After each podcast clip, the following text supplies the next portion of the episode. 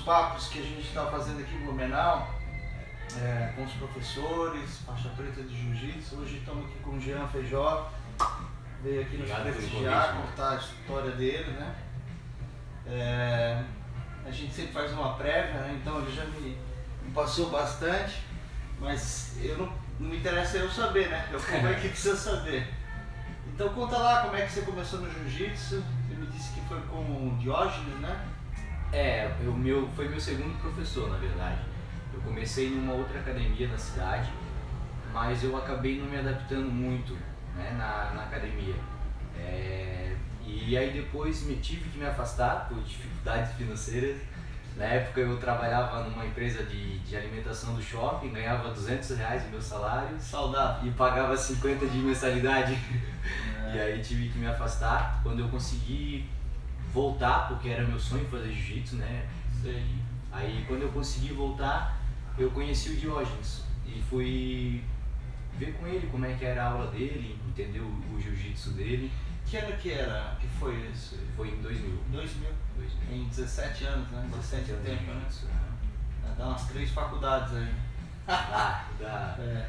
três, umas três faculdades, pós e tudo mais. E qual era a tua idade nessa época, 2000? 18 anos. 18 anos. 18 anos. Poxa, legal, né? Eu, às vezes eu penso que foi relativamente tarde, assim, Não. mas tudo tem seu tempo, né? Naquela época era o que.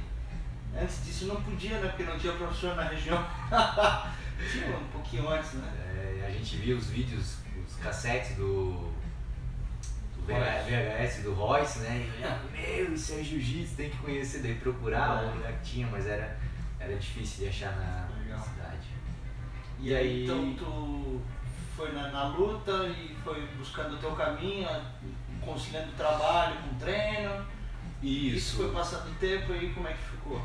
Fui treinando com o Diógenes durante um tempo, aí comecei a faculdade, aí o Diógenes abriu uma turma depois das 10, que eu trabalhava durante o dia, fazia faculdade à noite, e aí conseguia treinar depois das 10 da noite. Certo, E fui levando sempre o jiu-jitsu paralelo na minha vida, né? certo. Mas nunca, ne- nessa época, até a faixa roxa, nunca tive pretensão de, de dar aulas, né? Sempre Certo. porque eu gostava muito de jiu-jitsu, gostava de competir, gostava de treinar, né? Tinha vários amigos dentro do jiu-jitsu. E aí fui levando o paralelo, mas sem, sem pretensão de nada, assim. Minha ideia mesmo era continuar. Pra te ter uma ideia, quando eu comecei no jiu-jitsu, eu olhava assim as turmas treinando e pensava, meu, será que um dia eu vou ser faixa azul de jiu-jitsu, né? Era minha, minha, É. minha ambição, né? Ser um faixa azul de jiu-jitsu. É, naquela época isso é engraçado, né? Porque fui na tua academia ontem, ontem foi aniversário do, do Feijó, fez 35 anos, foi maravilhoso, lá tinha pô, muito mais que 100 pessoas lá, né?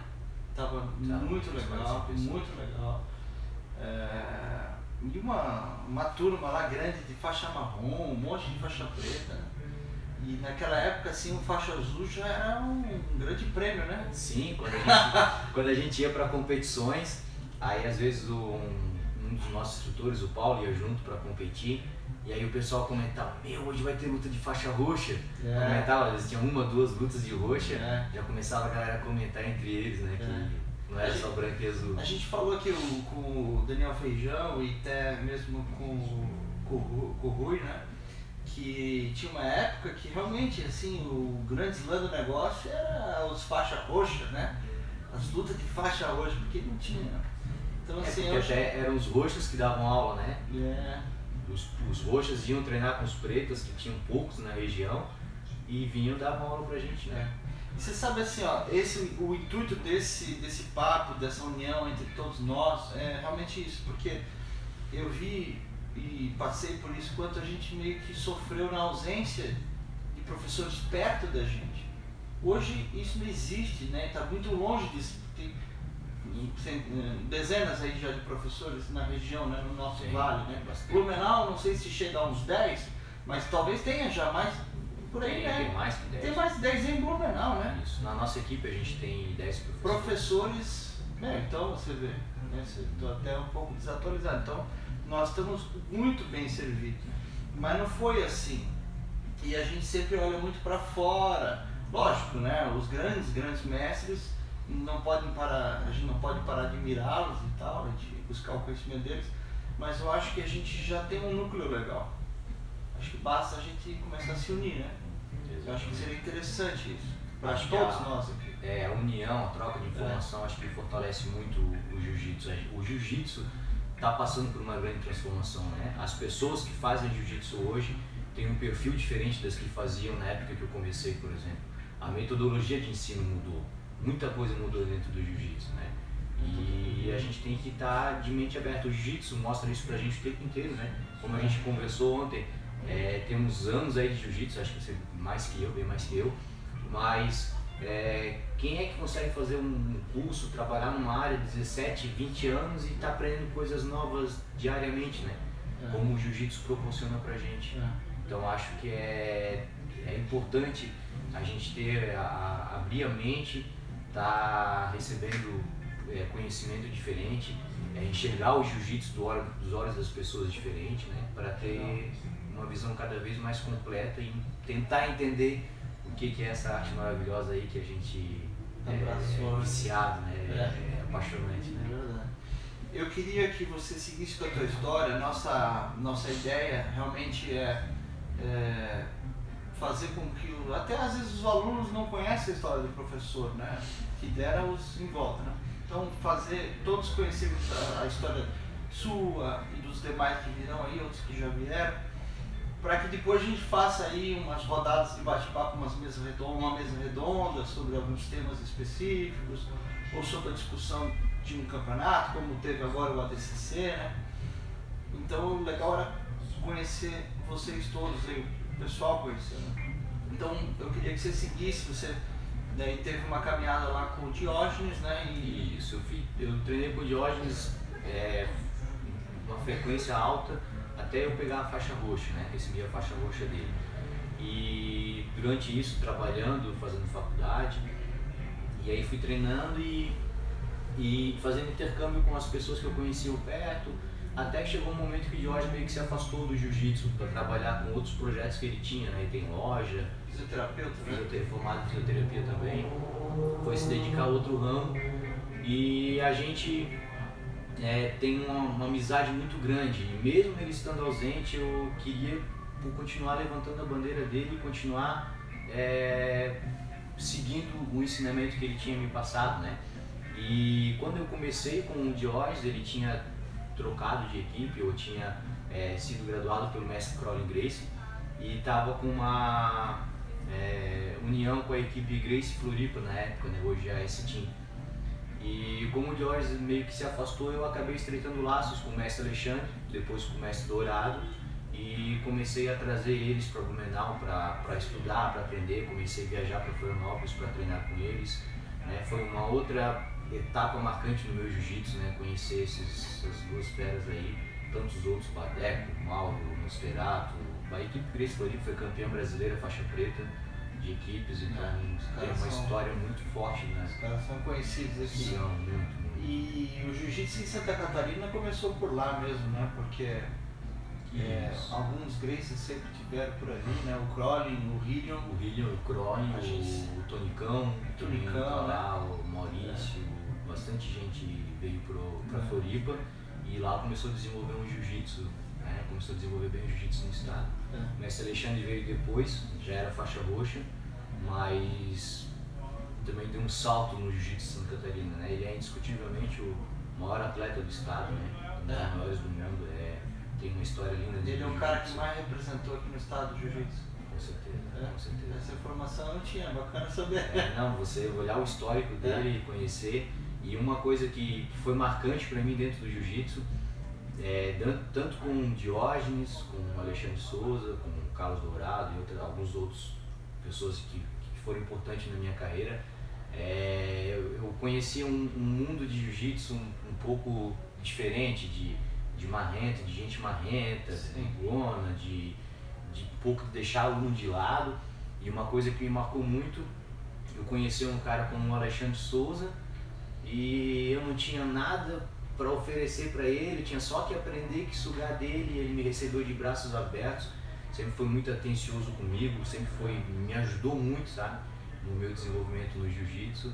E aí eu comecei a pensar, pô, cara, um cara do nível desse de jiu-jitsu e e a humildade dele, o respeito dele com todo mundo, isso foi, foi muito legal para mim, né? E a mesma linha que o Diógenes também, que eu, eu aprendi com o Diógenes, né? Que a gente tenta continuar essa mesma linha. Eu acho que o respeito é. que eles têm, tiveram por mim, eu tento passar da mesma forma e isso que foi determinante para a gente ter essa linha de jiu-jitsu que a gente vem trabalhando. É. Acho que é a, o que, que cola isso em todo mundo no jiu-jitsu é realmente o amor à arte marcial. Aí você falou, o que, que eu tô dando para ele, né? E ele tá me dando tudo isso. É realmente porque ele ama o que está fazendo e ele faz isso de graça ou faz isso numa hora extra do trabalho dele, ele não se importa porque ele gosta tanto daquilo, né? Nem nós aqui hoje, né?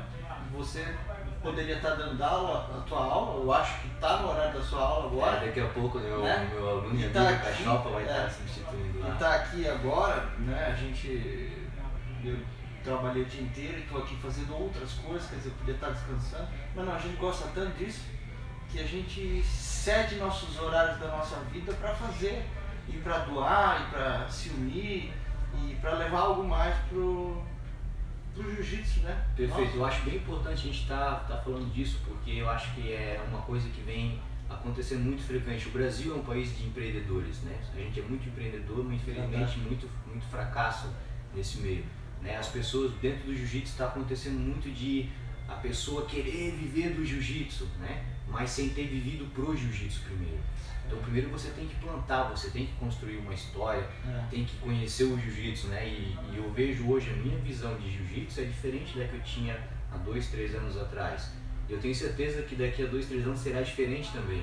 É. Né? Então a gente não pode querer só colher, só colher. A gente tem que se preocupar muito mais em estar tá plantando, estar é. tá fortalecendo o jiu-jitsu como você está fazendo, né? É, tá se dedicando ao jiu-jitsu e aí as coisas vão acontecendo pra gente. Eu acho que o erro tá é, em alguns pontos de querer só sugar do jiu-jitsu, só tirar. Né, e não fazer isso E você, quando que você montou a tua primeira academia? Que, quanto ano foi? Como foi? Não vou lembrar o ano exato, mas eu era faixa roxa pelo afastamento do Diógenes. Aí a gente tinha eu, o Marcelo, o Paulo, o Jorge, que é um amigo Jorge. Isso. E poucas outras pessoas que queriam continuar treinando. Eu pedi, ô Jorge, eu posso montar uma salinha com tatame pra gente continuar treinando? E aí ele autorizou, né? Aí eu aluguei uma sala do Comercial Caçadores lá na Velha, uma sala que tinha 4 por 5 metros de tatame. Daí a gente comprou um tatame de lona, raspa é. de pneu, do Eduardo da Chutes, grande professor de judô, aprendi muito com ele. Comprei o tatame dele, a gente montou e começou despretensiosamente. Aí eu falei pra ele, ah, mas se vier alguém treinar com a gente, eu vou deixar treinar e ajuda a pagar o aluguel e a gente continua se mantendo treinando, né? Até então o jiu-jitsu não era como é hoje, né, na cidade. E foi acontecendo, mas pra minha surpresa eu fui gostando de dar aula, é. né? E ontem eu tava conversando com a minha esposa, né? Às vezes as pessoas me faziam pergunta de, de técnicas ou de situações de luta que eu respondia muito naturalmente, aí depois eu pensava, como é que eu sei disso? Como é que eu aprendi isso? E eu acabei me, me descobrindo como professor e gostando cada vez mais de, de dar aula. E desde então nunca mais parei, sempre levei paralelo aos meus trabalhos que eu fazia, né? Eu terminei a faculdade de administração, depois tive empresa, tudo. E fui levando o jiu-jitsu de uma maneira paralela na minha vida, mas acabava que tinha mais dedicação ao jiu-jitsu do que a minha profissão, a minha empresa mesmo, né? Eu chegava de manhã, já abria Grace Mag, Tatame, Portal do Vale Tudo, os vídeos do YouTube, e aí ficava o dia inteiro acompanhando luta e trabalhando, luta e trabalhando. Que loucura, né? Loucura. E até chegar um momento em que eu estava muito estressado, muito problema no trabalho, a empresa fluía bem, mas como não é o que você gosta, não, não tem é. dedicação que te faça feliz, né? É. E eu pensei assim, vou, vou arriscar. Né? Até então eu tinha um paradigma que não dava para viver bem do jiu-jitsu, mas eu pensei o que, que é viver bem, né? Vou viver, vou fazer o que eu gosto e ver até onde eu consigo me manter. É. E vendi minha empresa e decidi me dedicar exclusivamente é, ao jiu-jitsu. Isso foram foi há sete anos atrás, sete anos. mais ou menos, que eu me dediquei exclusivamente ao jiu-jitsu. Mas daí também não fui na, na aventuragem, né? comecei a fazer educação física. Eu já vinha há muito tempo treinando muito, fiz seminários com Rickson Grace, Braga Neto, Celcinho Vinícius, Rodolfo Vieira, Bochecha e tantos outros, né? Aprendi muito com muita gente, fui me preparando para isso, curso de luta, de treinamento funcional, fiz até curso de professor de boxe. Não. Mas o jiu-jitsu que é, que é a minha paixão, né? E desde então, que eu achava que não ia me manter foi o que está construindo a minha vida hoje. É. Na verdade, a gente cria um monstro, né? Que, que a sociedade às vezes não vai encarar de boa forma, ou realmente a tua visão é meio conturbada, porque é, sabe, não tem boas experiências, as pessoas ganham dinheiro com isso, né? E você começa a criar esses monstros, mas com muita dedicação, né, cara, tudo dá certo. E eu acho que é mais uma, uma luta interna para você realmente cair de cabeça nisso, e nesse momento passa um ano ou dois, você está fazendo outras coisas que não significam nada para você, né? Você está né, no, no, piloto automático, né? É, vivendo a vida é. dos outros, né? Assim, ó, o, o jiu-jitsu tem milhões de exemplos desses. De pessoas que poderiam seguir carreira do pai, ou médicos, advogados. Hoje mesmo eu vi entrevista de um, de um cara sem citar nome, o cara é filho de um grande empresário no Brasil e ele, e ele tem academia nos Estados Unidos, largou tudo, teve academia no Rio muitos anos, largou tudo, vive do jiu-jitsu. E com certeza é, é, o cara mais feliz, entendeu? Tá fazendo o que gosta. É, quem faz o que gosta não trabalha, né? No meu primeiro seminário com o mestre Alexandre, ele falou isso, perguntaram para ele como é que era viver do jiu-jitsu, né? Ele falou, ó, oh, não é fácil, cara, só que eu acordo feliz, dou aula feliz, é. e eu dou aula para, às vezes, médicos, advogados, empresários que chegam na minha academia estressado, mal-humorado, né? Então, fazer o que tu gosta realmente é. não tem preço. A gente linka muito sucesso a dinheiro, né? É. E, pô, sucesso é, nada a ver, satisfação pessoal, tá falando é. que tu gosta. Né? Não ficar preocupado de domingo à noite, meio amanhã é segunda. Né? A gente tá focado que amanhã é. Amanhã é segunda, vai ter treino, começa um planejamento novo, metas e objetivos, né? E o trabalho também é relativo, né? Tipo, é. não trabalha fazendo o que tu gosta, tu acaba não trabalhando tanto, mas eu vivo 24 horas por dia jiu-jitsu, né? Quando não estou dando aula, estou trabalhando em planejamento, assistindo lutas. Eu acho, pô, acontece um campeonato esse final de semana, eu chego na academia amanhã e meus alunos vêm comentar, né? É, você viu tal, tal, tal. Eu acho que o professor não pode dizer, não, não vi. É, eu tenho que chegar para ele, não, vi, a posição foi tal, foi assim, né? É. Entender do que, né, do que está vivenciando até para continuar motivando eles a acompanhar e estudar o jiu-jitsu. E falando, e falando nisso, né, falando da atualidade de campeonato, que o pessoal vem comentar na academia, é, a gente comentou ontem na academia, no final do treino, né? Até minha mulher perguntou assim, pô, você falou que ia treinar 8 horas, chegou quase 11. Ela não sabe que o papo é mais longo. Que a resenha que o... de tatame é. é mais longo que o treino, né? A resenha faz é, parte do treino, é, né? É. Daí tu tava falando, né, de, de como as coisas estão mudando, né? E o jiu-jitsu ele tá em plena transformação. Achei muito interessante que tu, que tu, teu ponto de vista sobre o berimbolo, que é um que é um é um momento que isso vamos à frente ainda e quem não fizer certos passos agora não vai conseguir fazer o que vem para frente. Né? Que isso talvez seja. Fala um pouco. Exatamente, fala eu um acho pouco. que a gente, às vezes, o medo do, do desconhecido te cria bloqueio é mais fácil criticar uma novidade do que eu estudar ela e aprender. Né? E eu entendo que dentro da academia é, não adianta eu criticar o atleta que amarra, o atleta que fica fazendo 50-50, que só faz berimbolo. Né? Se eu não gosto daquele jogo, eu vou estudar aquele jogo para aprender a neutralizar ele. E a gente acompanhou várias transformações. A meia guarda, que hoje é clássico, uma grande ferramenta de competição foi criticada e foi uma é. novidade. Foi, eu falei, fui crítico da meia guarda, criticava e hoje eu adoro fazer meia guarda, aprendo, aprendi muito sobre meia guarda, a importância dela no, jiu-jitsu. E o berimbolo a 50-50, que já foi uma grande novidade, hoje é básico. Você vê, era uma coisa de, de pena, de leve, galo, hoje você vê pesadíssimos fazendo 50, né? É, é uma constante, é uma evolução e o que era, um, era uma novidade a gente tem que começar a trabalhar hoje como básico. Então não adianta mais eu achar que o básico era só aquilo. O básico continua sendo, os fundamentos continuam sendo extremamente importantes. Mas eu tenho que entender que daqui para frente, bolo vai ser quase que um fundamento. Eu saber movimentar, girar e ficar de cabeça para baixo, rodar os ganchos de perna. Eu tenho que aprender a me virar com isso. E os meus alunos hoje são crianças, vão crescer no jiu-jitsu onde isso vai ser básico. Quem não soubesse virar nessas situações vai estar desatualizado. Né?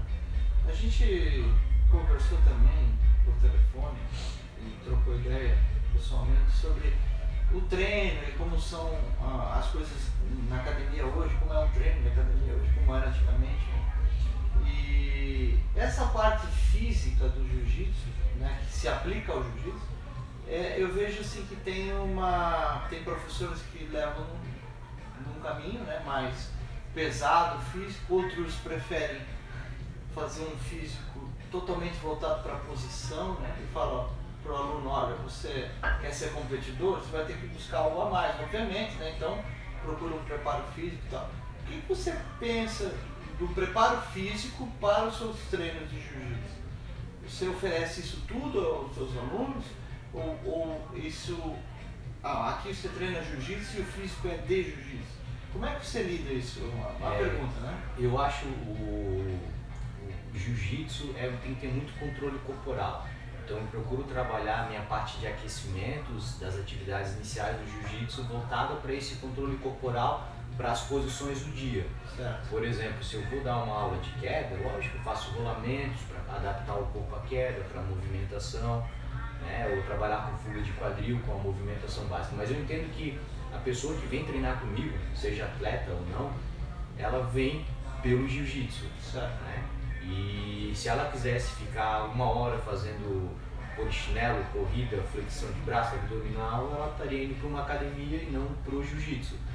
Então eu ofereço a minha aula quase que integral jiu-jitsu, até a parte física eu trabalho voltada para o jiu-jitsu. Mas eu digo para meus atletas que de competição, e até para quem quer ter um jiu-jitsu mais é, pesado, mais forte de luta, né?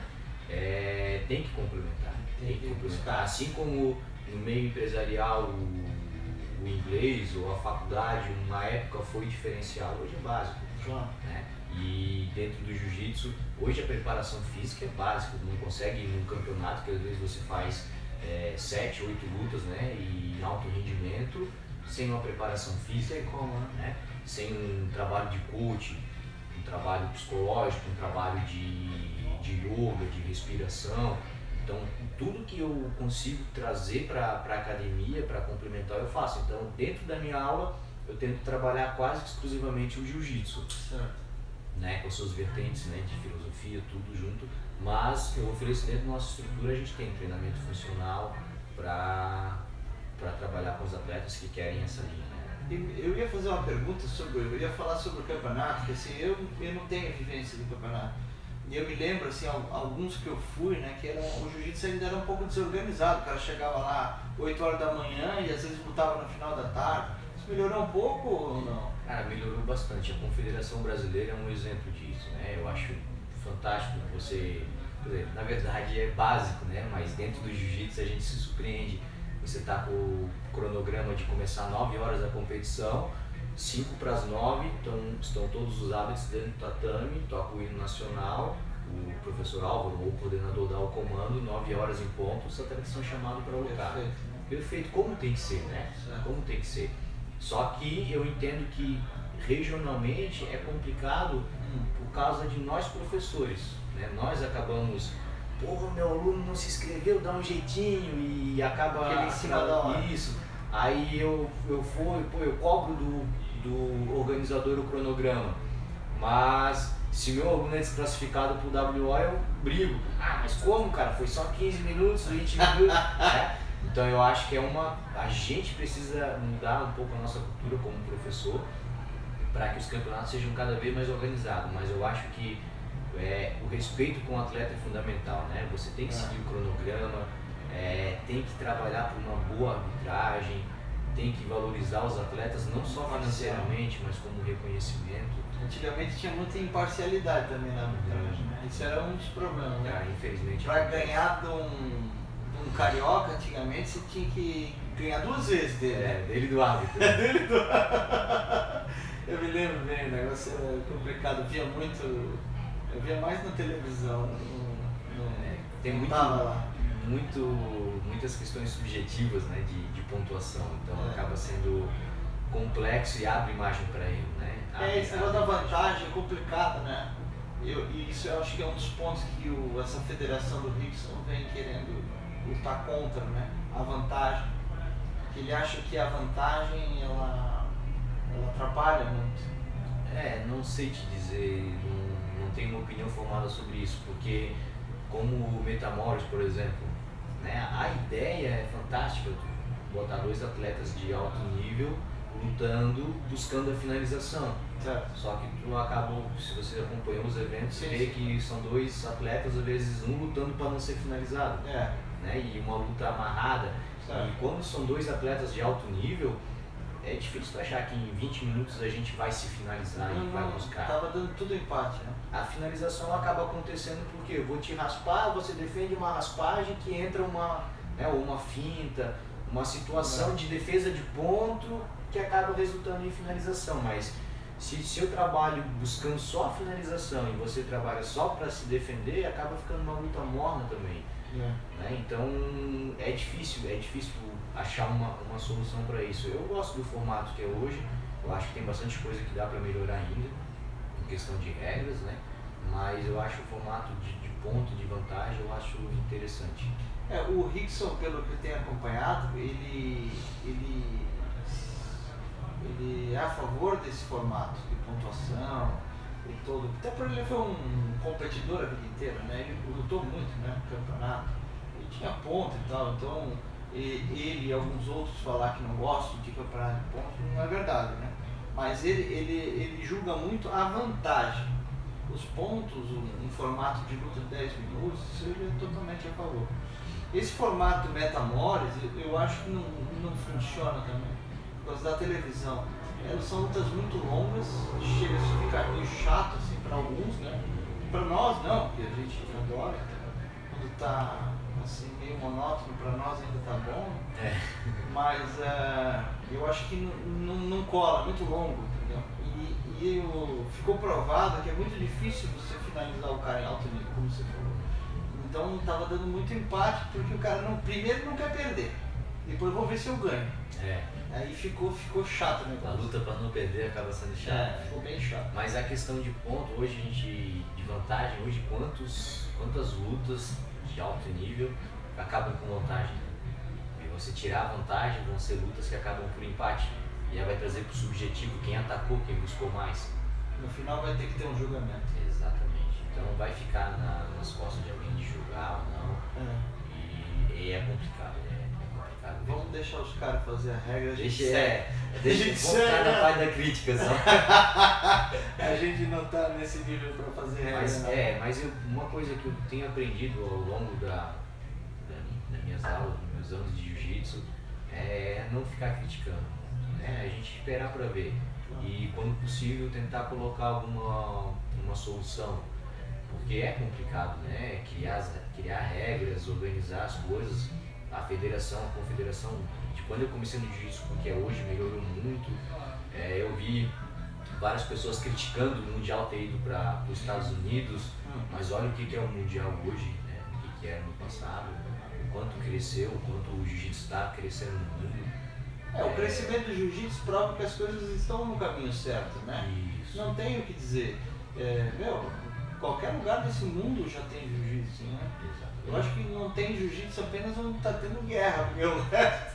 E onde tem guerra tem um soldado que provavelmente já é bem treinado pelo jiu-jitsu. É, e, e se tem guerra, tá faltando jiu-jitsu no lugar. É, também tem essa. É. Mas assim, ó, é, por exemplo, a questão de desafios hoje, é um absurdo a gente pensar que você vai entrar na academia de alguém, desafiar e ver qual é a melhor modalidade. Não, é. Mas foi assim que o jiu-jitsu cresceu, né? É. Se não tivesse sido assim, teria hoje jiu-jitsu, nós estaríamos, eu estaria vivendo do jiu-jitsu, né? Não, acho que não. Então eu acho que a gente não tem que criticar, tem que tentar analisar e olhar os pontos positivos do que, do É. que vem acontecendo e, lógico, tentar melhorar sempre, né? Eu vejo assim, ó, eu acho que nós estamos num momento, né? O jiu-jitsu, vamos dizer, atingiu a maioridade. E a gente está num momento que a gente está em busca, todo mundo está em busca de fazer isso melhor, né? Então eu vejo muitas pessoas indo buscar alguns res- resgates japoneses mesmo, em termos de, de filosófico do negócio, né? né? Primeiro, a gente, né, os Grace, Grace Jiu-Jitsu, e colocaram a logomarca do negócio, depois, de uma forma genérica, né, virou eh, o BJJ, né, Brazilian Jiu-Jitsu, Acho que é a primeira nacionalização de uma arte marcial, né? é, e depois a gente viu que na verdade tem uma outra raiz, que não é nem brasileira, e que tem muita coisa de lá que a gente pode trazer, porque o jiu-jitsu, ele, é, a família Gracie, ela, ela levou o jiu-jitsu de uma forma assim muito assim, desregrada de certa forma, né? Você vê no paralelo como é um karatê, o judô, né? A disciplina e tal, e eu acho que essas coisas a gente tem buscado. E- e eu acho que todo mundo está fazendo o seu trabalhinho, sente os seus buracos, né? Que veio, né? Pô, eu recebi o jiu-jitsu de um jeito, o outro recebeu do outro, tá todo mundo cheio de buraco aí na- na- nas suas formações. Pela forma que isso foi dado, pela, rapida, pela rapi- rapidez disso tudo, né? Foi muito rápido, na verdade. E não é porque eu aprendi assim que eu tenho que transmitir assim. É, então. Eu vejo, eu passei muitas vezes pessoas vindo falar comigo assim de "Ô, eu quero botar meu filho no jiu-jitsu, mas antes eu vou botar ele no judô para pegar uma disciplina, né? É, Eu digo, pô, cara, mas o jiu-jitsu tem disciplina também, mas a visão que se tem é, foi meio é, difamada pelas, pelos desafios, pelo vale tudo, né? Estragou um pouquinho naquela época, né? Isso, acabou estragando um pouco. Então eu acho que é uma, é uma missão nossa tentar resgatar isso, né? A parte filosófica, a parte disciplinar. Eu gosto de fazer saudação inicial, saudação final, gosto de fazer um fechamento da aula, passar alguma mensagem para os alunos de superação, de, do- tentar a fazer eles entenderem a importância do jiu-jitsu na vida deles. E com as crianças, a gente tem um trabalho meu, inovador, bem legal. A gente faz pesquisa comportamental. Meu TCC foi feito é, em cima de comportamento do benefício comportamental do Certo. jiu-jitsu para a criança. A gente tem uma avaliação paralela com os pais. Os pais avaliam em casa se a criança teve aumento ou diminuição de agressividade, rendimento escolar, é, co- cooperativismo. Certo. A gente tem um, um trabalho de criança bem legal justamente para mudar esse conceito que foi misturado no jiu-jitsu com, com É. vale tudo, com briga, com desafio, com falta de respeito. Bacana você falar isso, porque a- o desenvolvimento mental do, do- de qualquer um, né? Ele, assim, eu fiz, eu fiz um curso de, de liderança em modelo mental. Não vou dizer que é, é assim, né, da forma que eu aprendi nesse curso, um curso bem longo, cinco meses. E a formação mental de, de qualquer um ela é dada pelo meio ambiente, pelas pessoas em volta, pelos pais, por uma academia que frequenta. Então é muito, muito importante para a formação de, de quem vai ser esse, esse indivíduo, né? Então receber assim uma educação na arte marcial jovem, meu, isso não tem preço. Não tem exemplo, preço. e o exemplo, né? Ela, a É. criança está, às vezes, no meio que ela está inserida, é, a pessoa, digamos, que ela vê como poderosa ou grande ou conhecida, às Né? vezes é uma pessoa de má índole, uma pessoa envolvida com crime, É. porque a gente tem muitas comunidades carentes, né? É. E aí, de repente, ela entra num contexto onde, onde o ídolo dela é um campeão de jiu-jitsu que não bebe, que não fuma, que faz esporte, que, que respeita, que salda o tatame para entrar, para sair, né? que tem vários amigos do mesmo nível saudável, então É. ela começa a ter visão diferente do que, que é o, o reconhecimento, o sucesso ou o, o crescimento. Né? E aí ela começa a se espelhar em bons exemplos. Legal. a criança, a criança ela vê assim, até o kimono e tal, né? E fala, nossa tal. Eu tenho um vizinho, um casal que tem dois filhinhos e tem um menino bem pequenininho. Aí às vezes eu saía assim vestido de kimono já, né? Entrava no carro e ia pronto, né? Aí ele assim, mãe, mãe, olha lá, tem um ninja lá e tal, né? Daí ele, toda vez que ele me vê agora, diz que eu sou um ninja, né? Aí ele criou uma, uma imagem por causa, por causa do kimono. Então assim, eu acho que a criança, a gente teve esse exemplo em algum momento, de ver lá um mestre, né, um professor, tá de kimono. É diferente, né? Porque não é normal, né? Você fala assim, pô, o que, que é esse cara? Daí de repente ele só faz associações e vai criando assim um, um certo respeito mesmo, né? Pelo, pelo outro. E, e você sabe que hoje o, o, a criançada perdeu o respeito geral, né? Sim, infelizmente. É. A gente enfrenta bastante problema de pessoas que trazem as, os filhos para serem educados na academia. E a gente não é educador. A gente está transmitindo tudo que a gente pode de conhecimento, mas a gente fica uma hora com a criança por dia, às vezes É. duas vezes por semana. Todo o restante é construído em casa, na escola, né? Todo mundo tem que participar disso. Então a gente não, a gente às vezes acaba recebendo, ó, dá um jeito nesse menino. né? Pô, a gente tenta fazer o possível, mas não é função nossa fazer tudo isso. E hoje a gente enfrenta um, um problema grande de desrespeito, de indisciplina que tá. Mas o jiu-jitsu está aí para dar um jeito nisso, né? é, faz o que pode, mas assim, né? É, a, gente, a gente faz o máximo que pode, mas eu acho que, que o- o que a gente pode fazer mais mesmo é, é ser exemplo. É a, a gente fazer com que as crianças daqui a, a anos continuem olhando um- um- uma faixa preta, um kimono e digam, poxa, eu valor, quero né? ser assim, olha o ninja, né? Não, é, não, pô, aquele professor ali tá lá de kimono bebendo, fumando, brigando, ou ele vê É. você assim, de kimono, aí daqui a um tempo ele tá crescendo e ele olha, pô, mas o cara é trapaceiro, trambiqueiro, ou apronta, faz isso, aquilo. Eu acho que É. cabe a gente manter com, com que as pessoas continuem olhando o kimono com respeito, com, com admiração, né? Agora você falou um negócio interessante, na hora de chegar um pai desse aí, né? Fala assim, ó, o senhor também não quer treinar aqui não? Eu acho que talvez é que o pai tem que ser educado. É, é verdade. Dá uma fichinha pra ele lá preencher. Mas a gente passa muito coisa, a gente acompanha cada coisa que Tem é. muito pai e filho lá? Tem bastante, não que treinam juntos, né? Mas tem bastante pais e filhos. Tem, Isso é tem famílias né? inteiras, treinam pai, mãe, filhos. Legal, né? Pô, é muito legal, muito Isso é gratificante. E aí tu vê a família inteira envolvida num, num projeto, algo em comum, algo que naquele momento é deles, que conversam sobre as mesmas coisas, né? E o jiu-jitsu tem a agregar para todo mundo, né? Não importa a idade, não importa gênero, tudo. Vai, vai ter alguma coisa que você aprende e cresce É. com o jiu-jitsu. E quais são os teus projetos pessoais no jiu-jitsu aqui na, na região? O que, que você está buscando? Você Ah. gostaria de falar sobre isso? Cara, eu sou bem, bem ambicioso. Como eu te falei, eu comecei sem muita pretensão, mas hoje eu tenho bastante sonhos dentro do jiu-jitsu.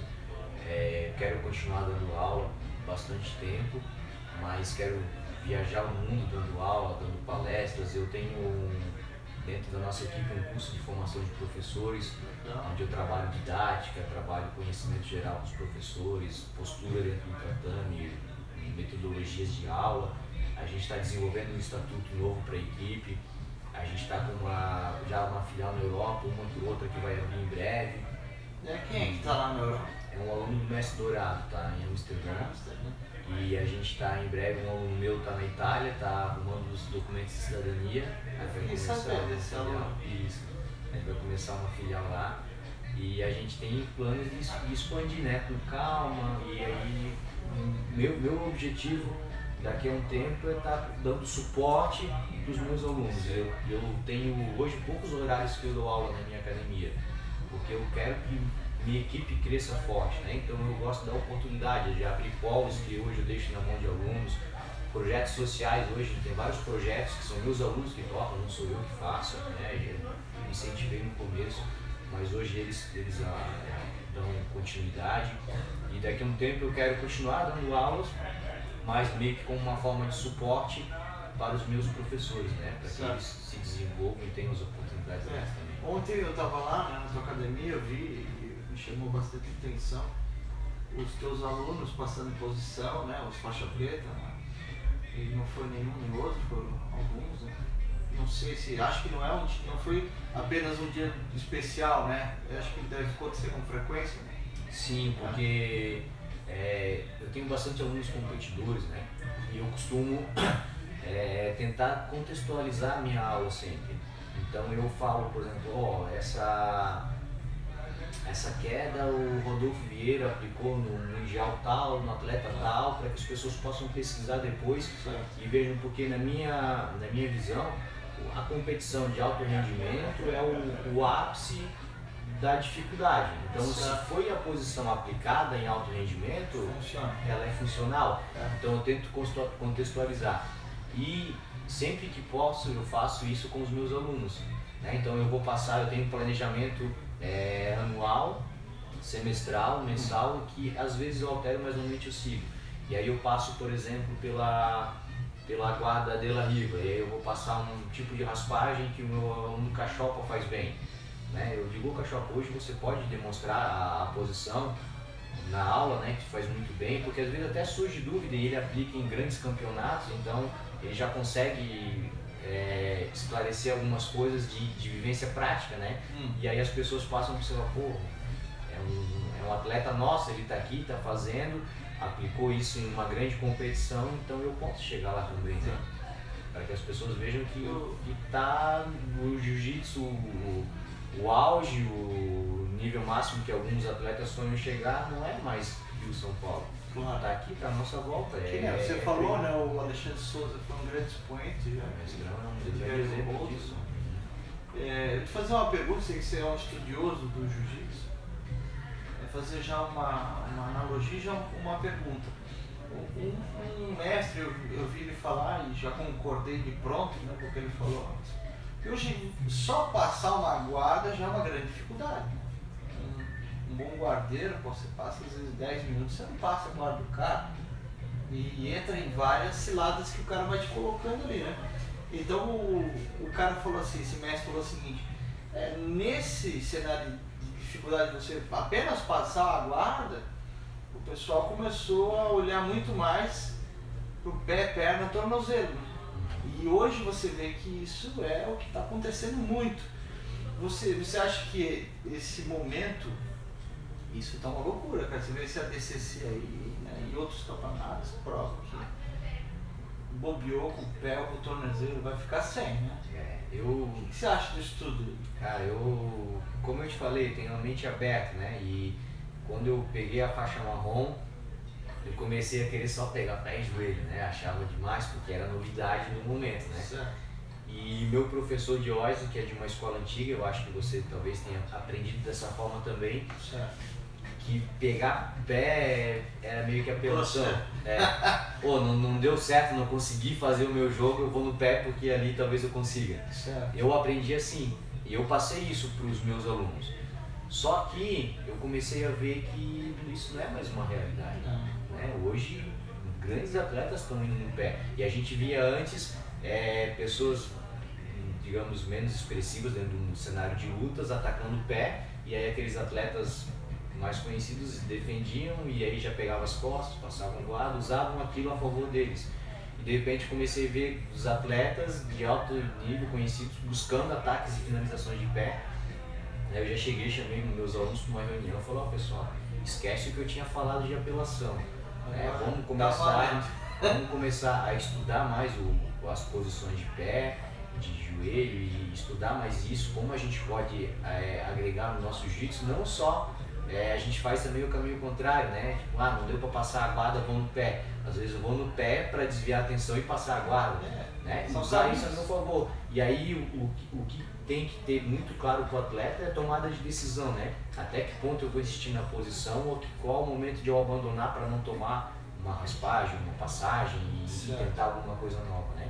Mas hoje é, eu mudei minha cabeça em relação a isso e eu acho que a gente tem que ser completo, tem que conhecer o máximo possível. Tem, eu acho que um grande atleta eu digo para meus alunos, você é um grande atleta, tem que ter uma linha de, de, de jiu-jitsu, porque jiu-jitsu é infinito, não tem como ser muito bom em tudo. É verdade. Né? Tem que ter uma linha para se aperfeiçoar, mas tem que conhecer de tudo.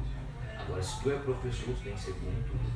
Não digo bom de saber fazer tudo, Tem que saber passar. mas de né? conhecer tudo, tem que se conhecer tudo. Então, não adianta, ah, berimbolo não funciona, não. Vai conhecer o berimbolo. Talvez É, sirva para esse aluno. pra 50 outro- é amarração, mas vai conhecer como funciona essa amarração de 50. Né? Tem que buscar conhecer, porque é, vai, ter, vai chegar um momento que tem muitos alunos, como eu tenho É. muitos alunos de biotipo diferente, de técnica, de escola, de, de linha de jiu-jitsu diferente. É. E aí eu tento individualizar na medida do possível. Chegou, ó, estudei uma técnica tal que vai encaixar no teu e no teu jogo, vou mostrar e já tento trazer para eles, né?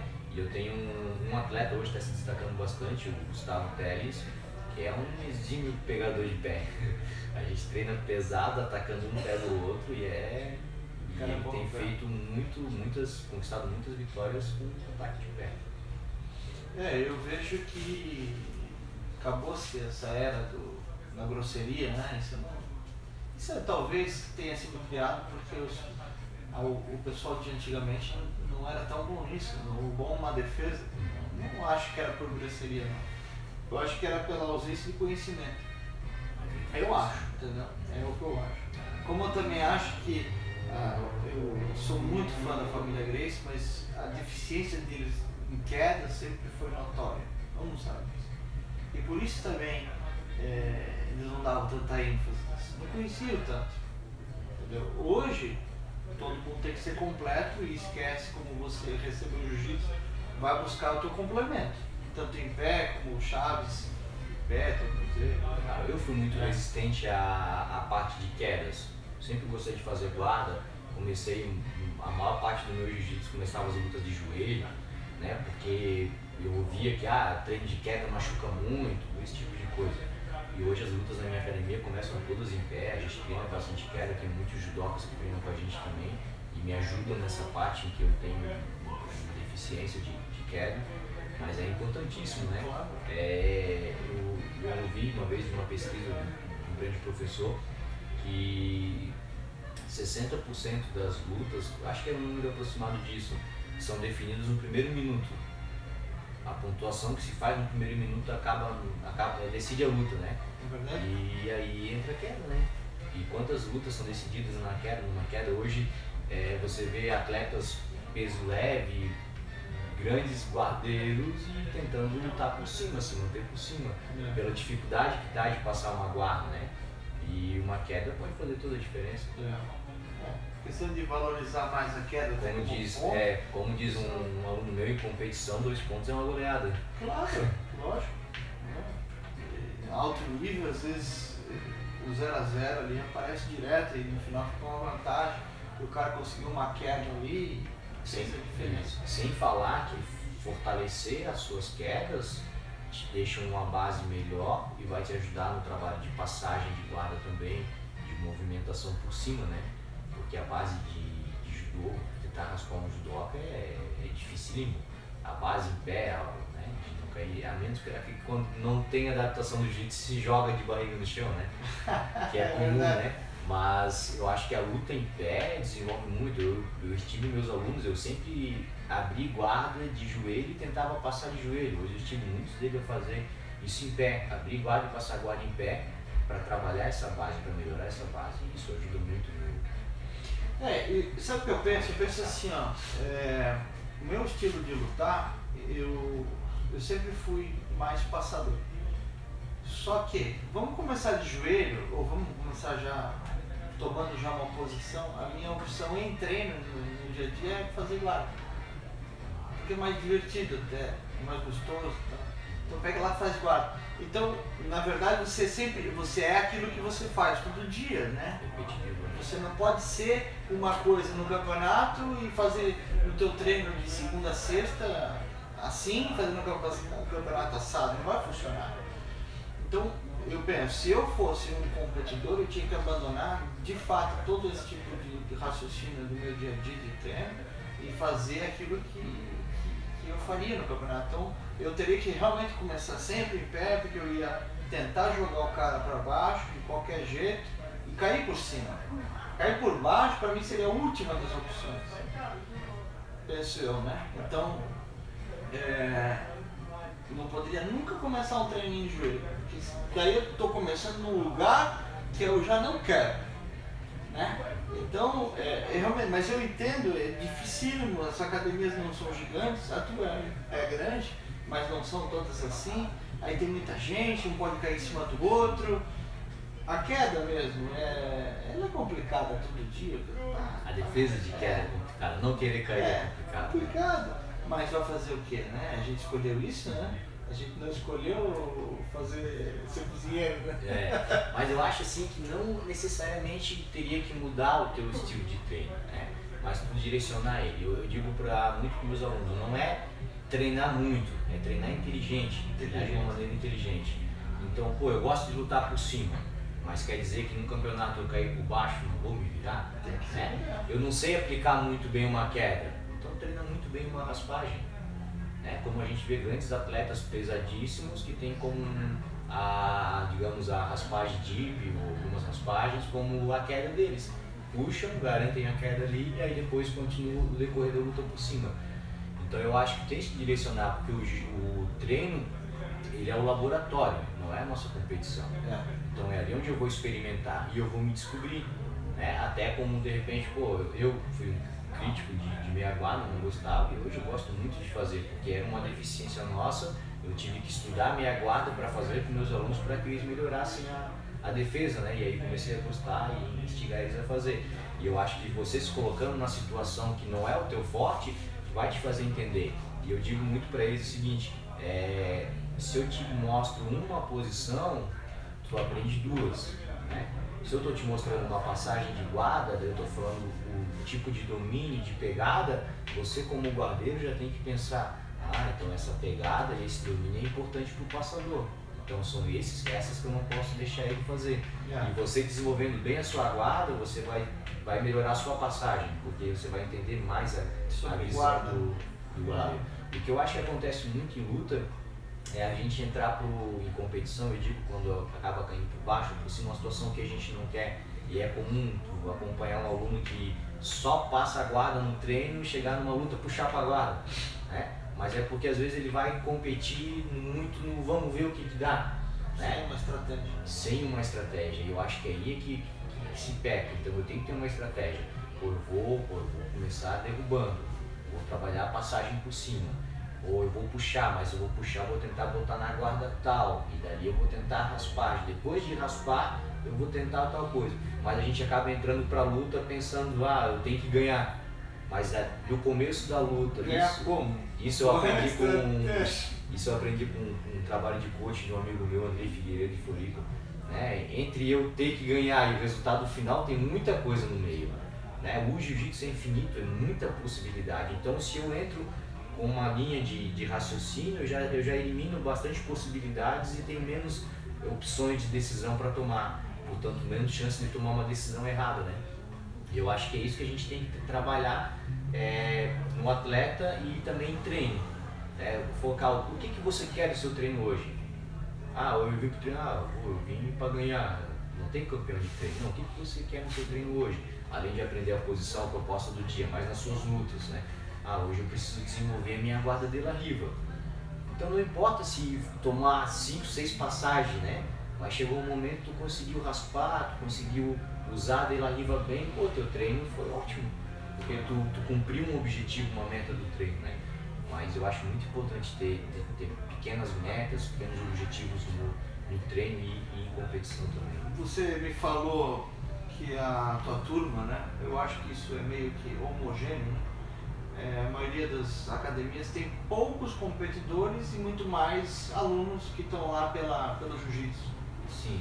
Mas que esses competidores elevam o nível né, da, da, da turma e, e, fazem também os outros que nem querem competir, mas naquele dia a dia ali, lutar com aquele cara que compete, que é um campeão. Né? Isso é legal, né? É, como é que é a tua aula? Aqui na tua academia para esses 95% que não é competidor? Eu tenho, é, eu tenho alguns treinos é, que a gente chama de competição, mas até nesses treinos que a gente chama de treino de competição, eu tenho mais da metade que não compete, mas que vai para treinar mais intensamente, né? Mas dentro da, das aulas normais eu tento fazer um molde em que eu consiga tirar bastante do meu competidor e tirar um, um pouco menos, mas tirar bastante do não competidor também. Que chegar um momento em que ele, ele chega assim, pô, professor, agora eu gostaria de dar uma descansada. Tem certeza? Você está precisando descansar agora?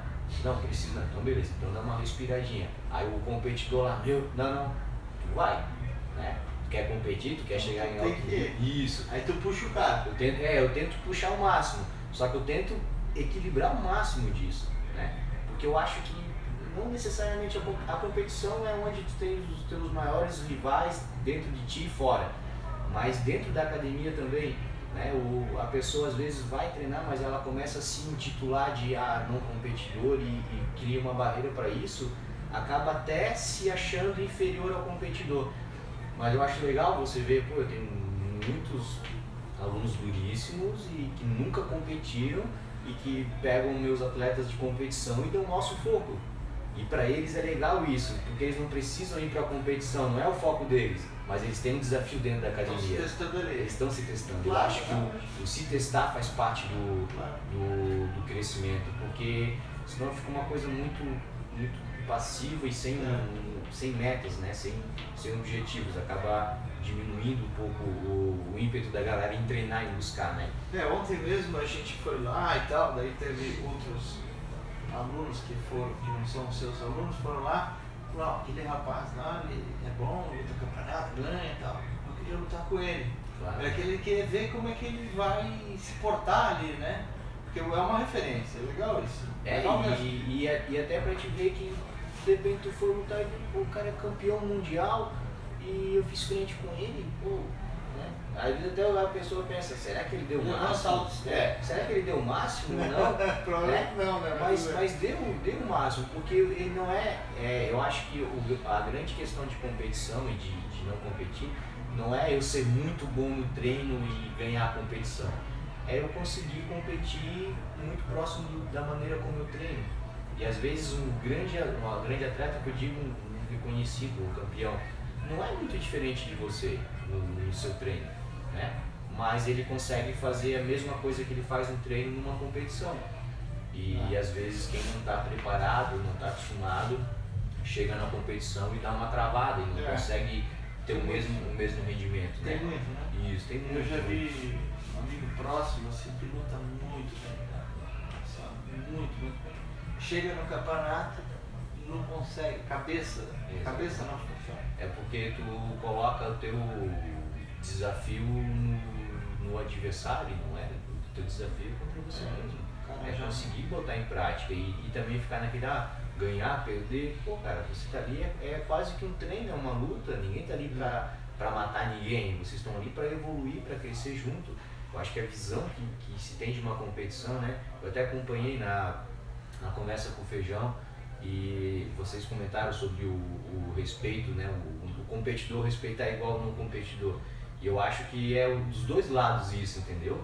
Né? O, entender que o competidor não está lá para provar que é o melhor e para ganhar de todo mundo. Ele está lá se desafiando, para ele tá indo competir é um desafio, é o que motiva ele, é o que faz ele crescer, entendeu? Não é só uma briga por resultado, mas é uma luta com ele mesmo. Né?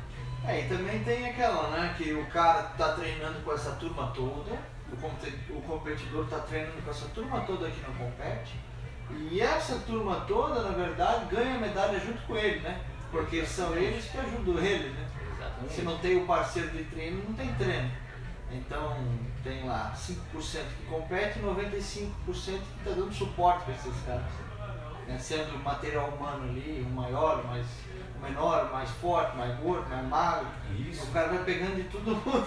É, não, é, é, e as pessoas têm que entender a importância disso. Eu digo é. para eles, pô, faltar no treino, tu não está prejudicando só tu, está prejudicando todo mundo. Tens que, a gente precisa de ti. E às vezes parece uma, uma frase feita, né? Mas não, a gente precisa, a gente sente, sente falta de cada aluno, porque às vezes é, a, tu prepara a posição voltada para uma necessidade de um grupo de alunos e eles não estão na aula, dá uma tristeza de, de não ter, mas é muito importante isso, esse, esse intercâmbio né, de, de competidor e não competidor. Né, a, a, gente se desafiar o que, que é uma empresa sem concorrência, né, o que é da gente sem desafio, a gente acaba se acomodando.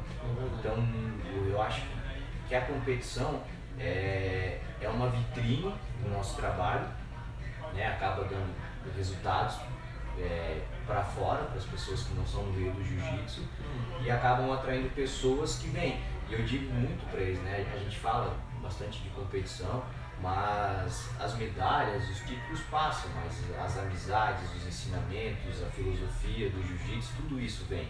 E às vezes é uma, uma maneira de eu atrair a pessoa para cá é, é a competição mas dos benefícios que ela vai colher no jiu-jitsu, as medalhas, o troféu, as vitórias são as menores dela. Né? A mudança que o jiu-jitsu vai dar na vida da pessoa é, é o, que, o que vai valer a pena mesmo.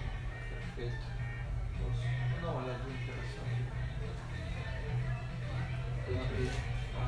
Fluiu, é, fluiu o papo. Foi bom, né? E, e seminário, como é que você recebe muito seminário na tua academia? Eu sei que vocês também dão seminário. Né? Quer ah, falar um pouco sobre isso? Eu sou um estudioso de jiu-jitsu, eu adoro, sempre que eu tenho a oportunidade de aprender. Tento trazer grandes nomes, mas eu tento mais é, pela linha de, de, pensamento de jiu-jitsu, diversificar isso, né? Mas é, o mestre Alexandre Souza está todo ano com a gente, trazendo novidades, fazendo uma atualização técnica, tento trazer outros expoentes do jiu-jitsu, porque não basta conhecer, tem que querer transmitir o conhecimento, né? E às vezes é um, digamos, um expoente do jiu-jitsu, mas ele vem com, montado com alguma coisa e, e é aquilo que vai passar, e a gente quer buscar mais, né? Eu digo muito que o que o, a, o seminário está nas entrelinhas, né? Nas explicações, no contexto, no conceito que a pessoa passa, porque a posição está no YouTube, está em todo lugar para te acessar. Claro. Então a, a troca de informação que é importante. Baseado nessa pergunta, desculpe interromper, isso é interessante, porque assim, isso é claro também, a posição tá fácil para todo mundo. Né? Depois que você tem um entendimento corporal, o negócio você pode pegar na internet. Você testa lá com teu amigo, funciona. Mas esse entendimento, os detalhes é que realmente fazem diferença. Daí eu te pergunto, você fez seminários e teve aulas, às vezes não só uma hora, duas, mas mais dias, né, com grandes mestres como o Rickson. Dois citou. dias com o Rickson. É, me conta um pouco, porque o Rickson é o cara do detalhe, né? É o cara do posicionamento de corpo, de peso, distribuição, né? O que, que você pode contar para nós aí que você cara, viu dessas pessoas todas que fazem realmente a diferença? Ah, eu fui pro seminário, tinha o Rickson como ídolo e voltei mais ainda. É impressionante. Na época eu era faixa roxa ainda e várias faixas pretas que estavam no seminário falando assim, cara, eu tenho que usar minha faixa branca de novo. O Rickson chama o seminário dele de Jiu-Jitsu Invisível. Né? Porque os detalhes que ele mostra são quase imperceptíveis quando tu está de fora e não tem essa atenção. E eu achei fantástico, mudou muito o meu conceito de jiu-jitsu esse seminário com, com o mestre Rickson, foi, foi demais. E a, o próprio sistema de aprendizado, né, a gente tenta trabalhar de uma forma diferente dessa, porque é, quando eu estudava, a gente tinha que pesquisar em enciclopédias e a, tinha que ter informações é, de, de, países e coisas diferentes meio que armazenada pra gente. Hoje não precisa mais. Eu não tenho mais que aprender a informação, eu tenho que aprender a achar informação. Né? Aonde achar ela. Aonde achar ela, porque é. se você quer saber a capital de tal país, vai lá, Google, pá, achou. Certo. Tá ali a informação, não precisa armazenar uma informação dessa, né? E porque ela tá no teu, teu acesso. Então eu tento passar muito de consciência corporal, de conceito de jiu-jitsu. Eu digo que a minha aula é mais voltada para ensinar a pescar do que para dar o peixe né, que seria o peixe é a posição. Certo. E eu mostrar como eu chegar na posição, em que momento que eu uso ela, que contexto que ela é interessante, que tipo de força que eu aplico, qual o controle corporal, e, e como eu achar variáveis dentro da posição. Eu acho que é aí que está a, a, a, diferença né, do, do, que a gente vem trabalhando de metodologia de ensino.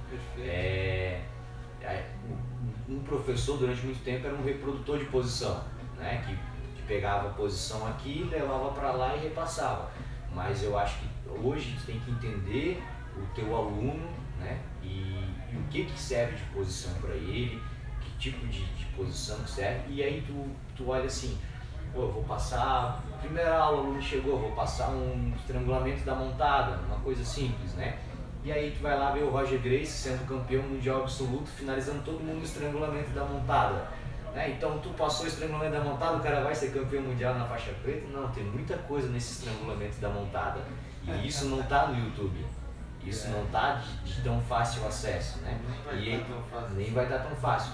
E outra coisa, um aluno é, aprende bem ouvindo, o outro aprende bem demonstrando, o outro só vai aprender você fazendo, né? Os tipos de aprendizado, sinestésico, auditivo ou verbal e, e visual. E aí você tem que tentar achar que maneira que passar o conhecimento para esse aluno, de que maneira fazer ele entender, saber que tem coisas que tu vai falar agora e ele não vai prestar atenção e daqui a dois, três anos ele vai vir dizer meu professor, aquilo que tu falou lá hoje está fazendo sentido, né? Mas eu acho que aí é que está o, o, desafio da, da, da, profissão de professor mesmo, né? Entender e atender a expectativa do aluno, a necessidade dele. Fantástico. Sem tirar nem pôr nada. E esse clique é individual, né? O clique do cara, né? O despertar é individual. Um é rápido, outro muito longo. E, e, e o corpo, né? O entendimento corporal, ele é realmente ele, ele é difícil você pegar. Eu vejo, vejo muito aluno assim, às vezes que tem talento, né? tem velocidade, e aí é que eles erram, eles ficam, parecem umas pulgas, ficam pulando muito. E, e se eles entendessem, só que se fala, fala, fala, e a fala não é o suficiente, né? Você tem que, ele tem que passar por um processo de acertar, errar, né? e achar o caminho dele, né? no final o despertar dele vai vir dele mesmo. Isso. Isso é muito, muito. E você tem que tentar achar esse despertar de cada um, né? Tentar trazer para ele isso.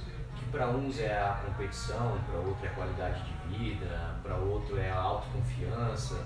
Tentar fazer eles perceberem os valores que o jiu-jitsu tem, né? E a gente falando de consciência corporal, a gente falou antes sobre a educação dessa geração agora, né? A gente vem de uma geração eu pelo menos, que subia em árvore, corria, marcava pedra, caía de barranco, né? Graças a Deus. Né? Isso. E isso me deu um controle corporal e o jiu-jitsu me ajudou muito a melhorar isso. Agora pensa o que que o jiu-jitsu, a missão que vai ter o jiu-jitsu nessa geração de computador, de telefone, que não tem essa vivência motora na infância. Então eu que acho loucura, que né? o mercado que a gente vai ter do jiu-jitsu, porque eu suspeito de falar, né, minha paixão, mas eu desconheço alguma modalidade, alguma, algum esporte que te dê tanto controle corporal quanto o jiu-jitsu te dá. Né? Um monte de situação que tu se, se vê e tu tem que se virar e aprender. Isso, o mundo está em transformação absurda, né? Absurda. A tecnologia vai mudar muito a ponto que a gente nem sabe aonde nós vamos parar, né? Mas o, o Einstein falou uma ocasião porque assim, o homem né, era rural, né, não era urbano. Né? Então, ele falou assim, um dia o homem vai correr apenas por prazer, ou né, esporte para manter a forma. E ele falou assim, como isso? Quem que um dia eh, não vai precisar poder ficar parado, tranquilão, de boa, vai querer correr? Para quê? Suar a camisa? As pessoas não entendiam. Porque correr significava uma necessidade, ser de um lugar para o outro com velocidade para chegar, porque não existia carro, o negócio era no cavalo, charrete, né? Isso muito, muito lá atrás. Depois veio o carro, mas era muito assim, não tem, ninguém tem, né? E, e hoje eu acho que você está corretíssimo. Nós estamos falando de uma profissão, né? De, uma arte marcial que, que sustenta muita gente, virou realmente meio de vida de centenas de pessoas, que vai ser algo transformador, porque essas gerações que vêm, elas têm na escola lá uma horinha de, de recreio lá, talvez dê uma corridinha, se não tiver com o celular na mão, né? Uma aula de educação física duas vezes por semana, não é nada. Eu vejo, eu sempre falo isso, eu tenho uma sobrinha que a gente convive mais quando a gente se encontra na casa da minha mãe, que ela é filha da minha irmã, então ela vem de Florianópolis, vou de Blumenau, se encontra lá, ela não sai do apartamento. E eu me lembro que na nossa época, quando a gente se encontrava no mesmo lugar, eu e meus irmãos, a gente conhecia todo mundo, descia, fazia isso, fazia aquilo, subia em árvore, e cabana, e, e isso não existe mais, acabou-se. Então, eu acho que jiu-jitsu, judô, eh, os esportes em si, vôlei, futebol, não vão ser mais uma recreação, vai ser um meio de botar as pessoas para funcionar, porque as articulações vão ficar tudo duras. Senão. É, não, com É, certeza. cara. É, é uma, um- um- uma oportunidade que a gente tem de, de crescimento aí e a gente tem que explorar muito isso, porque vai fazer muito a diferença na vida das pessoas. Né? Da, das crianças hoje para ter um futuro melhor, para ter uma qualidade de vida melhor na à medida que vão envelhecendo. Eu acho que, como falou ali, eu, eu digo isso sempre, jiu-jitsu é transformador, é a arte de transformar a vida das pessoas. E de várias formas, né? Como às vezes para uma pessoa agressiva a transformação vai ser de acalmar, uma transformação mais mental, de, de pacificidade, como para uma pessoa sem coordenação pode ser de dar uma coordenação, uma pessoa com uma qualidade de vida, de alimentação ruim, pode ser transformar essa, essa vida, eh, a alimentação dela para o jiu-jitsu, né? Então é, é muito, muito abrangente e a gente precisa se preparar para conseguir atender tudo isso, né? Então a gente falar de, de competição, de defesa pessoal, isso é uma parte do jiu-jitsu, mas tem muito mais é, envolto no jiu-jitsu, que o jiu-jitsu pode trazer para a sociedade, para as pessoas, que a gente talvez nem conheça ainda, né? A gente frequentemente faz uma análise, do, eu faço uma análise frequente do que, que o jiu-jitsu mudou na minha vida. E frequentemente eu me deparo com alguma coisa que, pô, eu nunca tinha pensado nisso, e olha só, se não fosse jiu-jitsu, será que teria acontecido? Eu estaria aqui Não. eu estaria vivendo isso, né? Então eu acho que a, a oportunidade que a gente tem, o que a gente tem na nossa mão é ouro, é ouro. Também acho. E a gente tem que, tem que usar isso, usar pro bem, né? Usar não só para como meio de vida, mas para melhorar a vida das pessoas também. Acho que essa é a nossa missão como professor. Vou pegar essa tua deixa final, até eu tô morrendo de vontade de falar mais coisas, que é assunto que pra falar também.